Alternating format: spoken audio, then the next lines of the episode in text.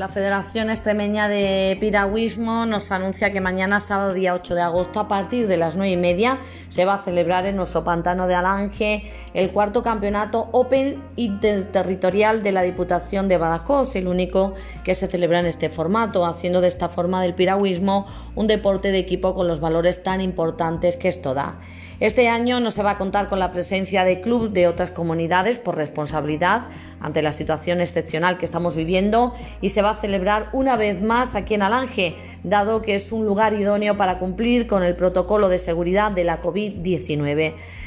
Deciros que colabora nuestro ayuntamiento de Alange.